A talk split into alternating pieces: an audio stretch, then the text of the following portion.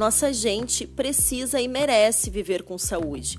Por isso eu, professora Mônica, me empenhei muito nesses anos por dentro da Câmara de Vereadores para trazer mais de um milhão de reais em recursos para a saúde pública de nosso município, tanto para o atendimento básico nos postos, quanto para o atendimento de Covid no Hospital Bom Jesus. Saúde é dignidade e é nosso compromisso.